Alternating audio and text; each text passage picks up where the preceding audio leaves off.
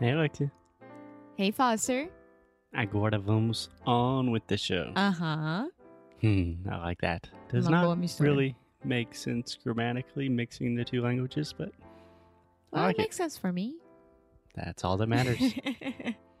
okay, so Foster, today is your episode. Today is my day. Yes, it's your day. Um, what are we talking about? So, on Thursday, last Thursday, Alexia and I traveled to Asheville, North Carolina, which is a city close to my hometown of Spartanburg, South Carolina. Beautiful city in the mountains. We've talked about it several times on this show before, but the reason we were going to Asheville was to see a concert. Yes, and this concert was. Oh, this was not just any concert. this was not your normal concert. This was a concert I had been waiting for for a long, long time. So we went to see the tallest man on earth, who is a Swedish singer songwriter. Do you understand that phrase? Singer songwriter? Yeah. How would you describe that? compositor e er cantor. Nice. Yeah. yeah. You guys don't have a one word for that.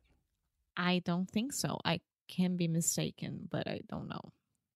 Cool. So, this guy, his stage name is the tallest man on earth. His real name is Kristian Matsson.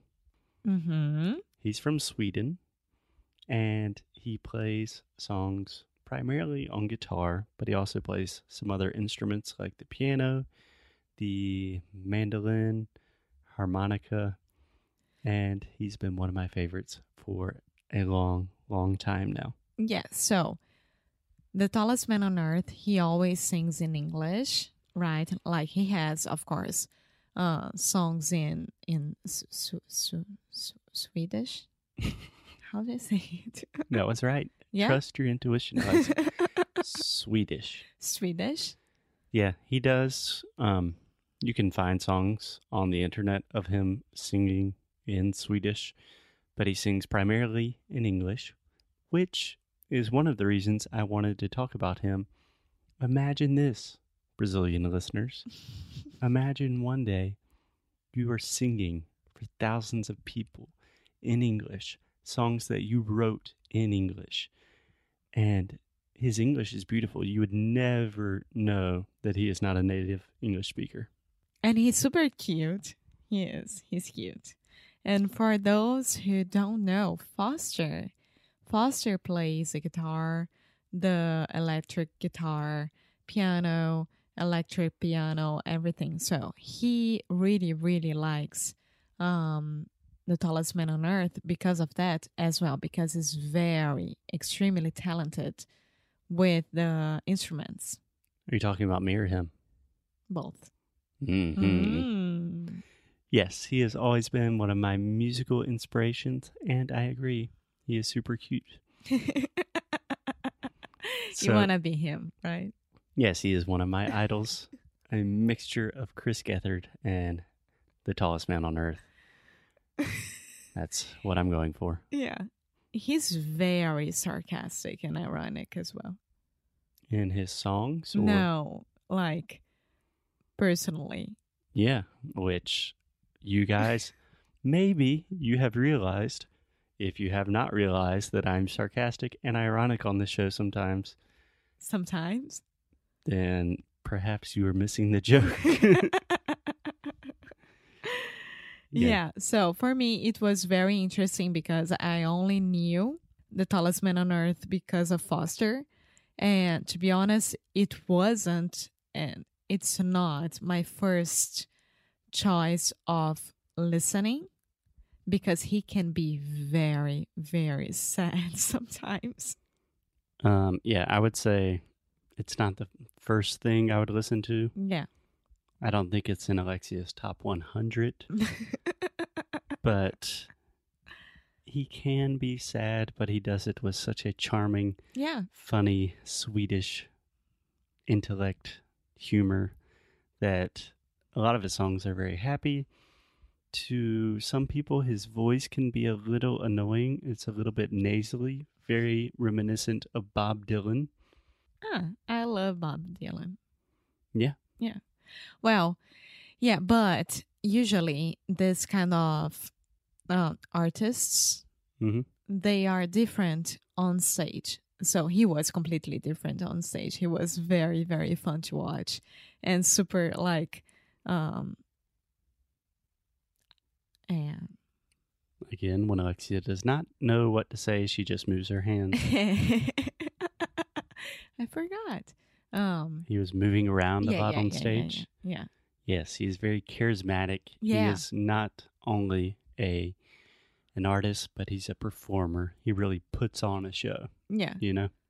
So for those who really need um, someone new to start to listen to, take a chance. Go to Spotify and put there the tallest man on earth, and I think you'll have fun. Do you have songs that people should start listening to to indicate? Okay. There's so many things there. You just said a lot of things at one time, and you were giving people a recommendation and immediately transitioned to a question with no sign that you were doing that. See, this is how I become fluent. Um, oh, man. So, do I have songs I would recommend? uh huh. In general, we do not indicate things. We do not use that word as commonly as you do in Portuguese. Mm-hmm. Um, you could maybe indicate like someone for a new job position, something more formal like that. But you recommend a song, Okay. And you said you guys should take a chance. I wouldn't say take a chance. You know, it's not like there's no risk involved. Give a chance. No, just check them out. Maybe check them out on Spotify. Yeah. there is a risk involved, not like life and death. minimal risk are involved. Uh, well, he just released a new disc this which week, I like it. a new album called "I Love You." It's a fever dream, which shows some of the irony and seriousness that he uses a lot. His most famous work is probably his older work, which I would recommend starting with an album called The Wild Hunt. Ah, Casa. Selvagem. uh huh. And I would like to say one more thing about the show, if I may. Yeah, you may. So, one difference that I've noticed a lot going to many shows in Brazil and to a lot more shows in the US is in general, especially with singer songwriters, where it's not like a big band, it's just one guy and a guitar, and he's singing the songs that he wrote. People do not sing and scream as much as they do in Brazil. Yeah, we sing a lot with the the artist. Yeah. So, in and that's why Fred Mercury, Mercury, que summer. Fred Mercury, Meu Deus. with Rock in Rio. Oh my God, with Rock in Rio, uh, he was so happy with the crowd singing along with him. Yeah. Freddie Mercury. Mercury, Mercury. Mercury, Cure. Cur- Cure. Meu Deus. Okay, so Lexi is having a laughing attack. So probably a good place to end the show. I was just imagining that the tallest man on earth. I'll tell a story while Alexi is breaking down here. I thought that the crowd and the audience was very respectful, but still, after every song, the tallest man on earth always made a joke like, hey, if you guys keep talking, all my assistants and my guitar technicians will have to suffer with these different things. contract. It's just part of the contract. So he was trying to make a joke saying, like, hey guys, shut up. This is my show. You know, I know you want to sing. You know who really, really, really used to do that with the crowd as well? Who? Tim Maia. Good. Uh-huh. Good for him. and Cazuza as well. Nice. Yeah. I mean, There are some shows that you should sing along. The Tallest Man on Earth is not one of those shows. No, I think there is a difference between singing along and talking during the show. I I mean, you should sing along with any music that you want, but talking during the show, like ha ha ha ha, laughing out loud, is not cool. Okay, I disagree. I think there are some shows where you should not sing along. And here is a cultural difference. Okay. I think that's a great place to end the show for today. Guys, if you're interested, you can check out The Tallest Man on Earth on Spotify or any place that you probably listen to our podcast. Um, and yeah, expand your musical horizons and make art. After going to his concert, it really made me want to be creative. And the tallest man on earth, he always said, Hello, sweet people. Thank you, sweet people. So, sweet people, go out there, make art, listen to music. We will see you tomorrow. Bye.